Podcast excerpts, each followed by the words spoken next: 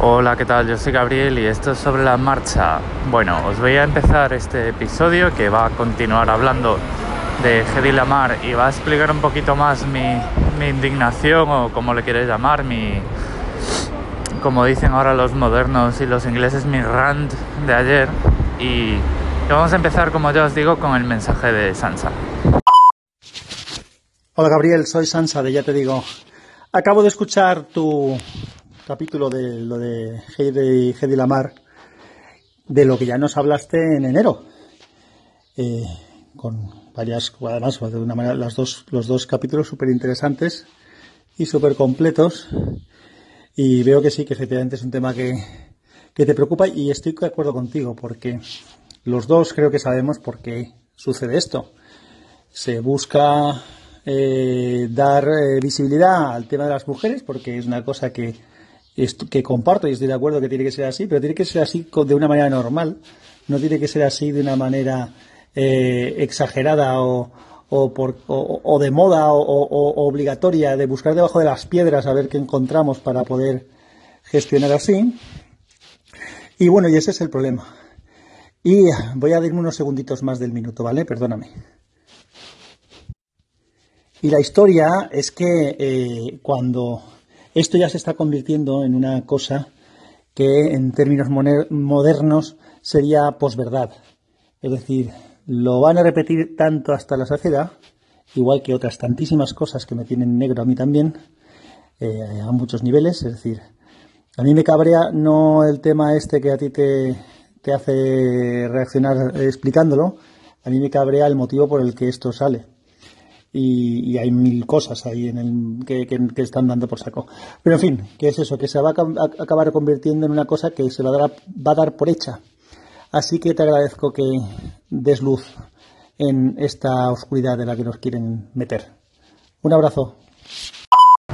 Bueno, pues como ha dicho Sansa, ayer era la segunda vez que grababa, yo ayer ya lo sabía, ¿vale? Lo que pasa que, bueno, pues muchas veces en el podcast tenemos la libertad de pasarnos un ratito eh, buscando en el archivo, en el feed, sacar el episodio y enlazarlo, porque mm, lo que yo quería era, era compartirlo en Twitter. O sea, ayer en Twitter pues hice un hilo empezando en inglés y luego me auto retuiteé citándome en español. O sea, ha sido así una carambola bastante, ahora que lo pienso, bastante hortera, innecesaria por mi parte, pero bueno, pues ahí queda, ¿no? Entonces dije yo, bueno, pues como ya como colofón pues voy a grabar otro un audio y lo voy a compartir aquí, ¿no? Entonces, pues tenía dos opciones, buscar el episodio de enero, que la verdad no me apetecía mucho, o grabar otro episodio en el que además pues, eh, pues eh, me sirviera también para desahogarme y eso fue lo que hice, ¿vale?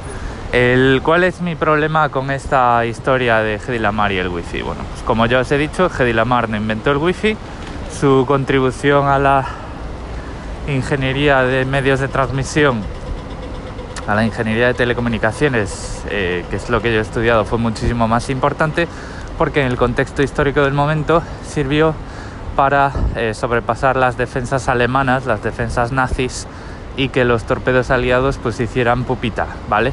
Eh, por no decir que matasen a cientos de soldados, hundiesen a decenas o docenas de barcos, destruyesen defensas portuarias, etcétera, etcétera, que bueno, que no es una verdad muy cómoda, ¿no? que nuestra heroína en este caso pues contribuyese a pues crear muchas bajas en el frente nazi, pero es lo que hay, ¿vale?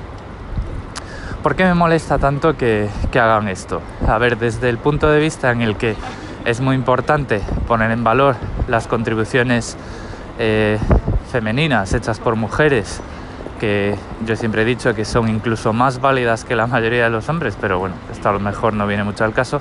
Es muy importante poner en valor todas esas contribuciones, pero hay que hacerlo de una forma responsable y, y esto no es una forma responsable, ¿vale? Si pretendemos atribuir el wifi, el wifi, a una persona que desarrolló un sistema de transmisión en los años 40 directamente estamos haciendo el ridículo porque en los años 40 ni siquiera eh, todavía se estaba trabajando en los ordenadores. Era la época de Alan Turing y del Colossus para romper el código de la máquina Enigma y poder, eh, pues como decía, masacrar eh, alemanes o digamos evitar submarinos alemanes, un poco de todo, ¿no? digamos hacer la puñeta a los nazis, pues de la misma forma Hedy Lamar estuvo metida en esas historias, ¿vale? Lo que nosotros deberíamos hacer, en vez de eh, esta estupidez de atribuirle una tecnología de los años 90, principios del siglo XXI, a una persona de 1940, es hacer justicia y poner a Hedy Lamar a la altura de Alan Turing, ¿vale? Aunque no fuese una científica de vocación y de profesión, deberíamos meter a esta mujer en el cuadro de honor de la Segunda Guerra Mundial de entre los servicios de espionaje, inteligencia, tecnología, etcétera, etcétera. ¿Vale? Cuando lo que hacemos es decir que en vez de eh, esto que os contaba ayer, que no voy a repetir, inventó el wifi, lo que estamos haciendo es, en primer lugar, mentir. Y en segundo lugar, mentir de la forma, de la peor forma posible, porque lo que estamos haciendo es sobresimplificando eh, un hecho histórico, lo estamos emborronando, lo estamos negando, y parece que lo que estamos haciendo es simplificar eh, un diálogo para que el tontito de enfrente lo entienda, ¿vale? Y eso se llama condescendencia y es muy tóxica. Es decir, si yo digo, Hedy Lamar inventó mecanismo de transmisión por espectro ensanchado y saltos en frecuencia y yo te estoy mirando a ti y digo, este no lo va a entender. Así que para atajar por la calle del medio y decirle algo que su pobre intelecto pueda procesar, voy a decir que inventó el wifi, ¿vale? Eso eh, lo estamos haciendo tan mal, tan mal, que eh, directamente si tú que me estás oyendo haces esto, plantéatelo porque estás siendo horriblemente condescendiente.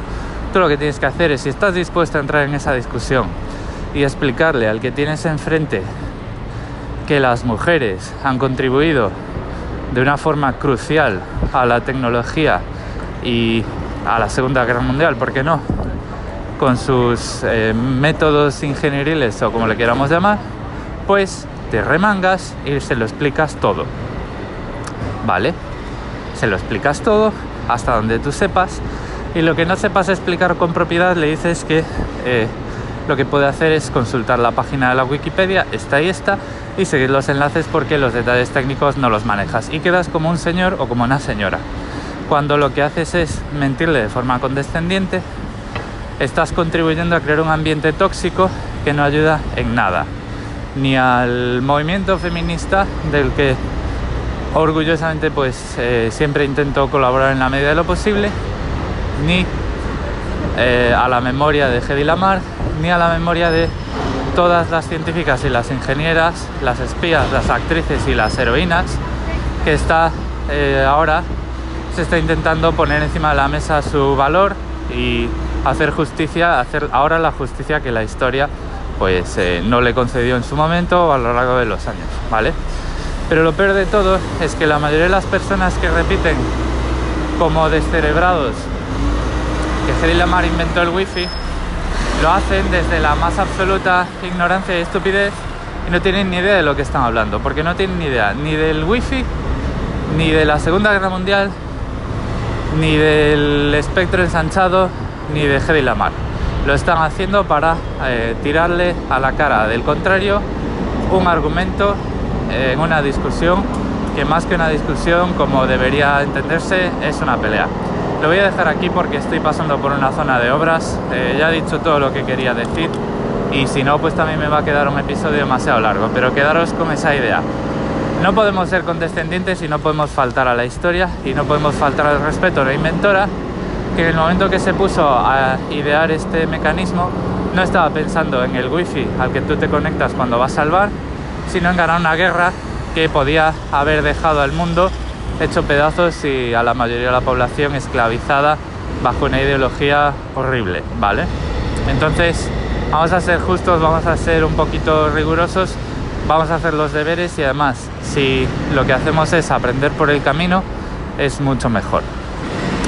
Saludo.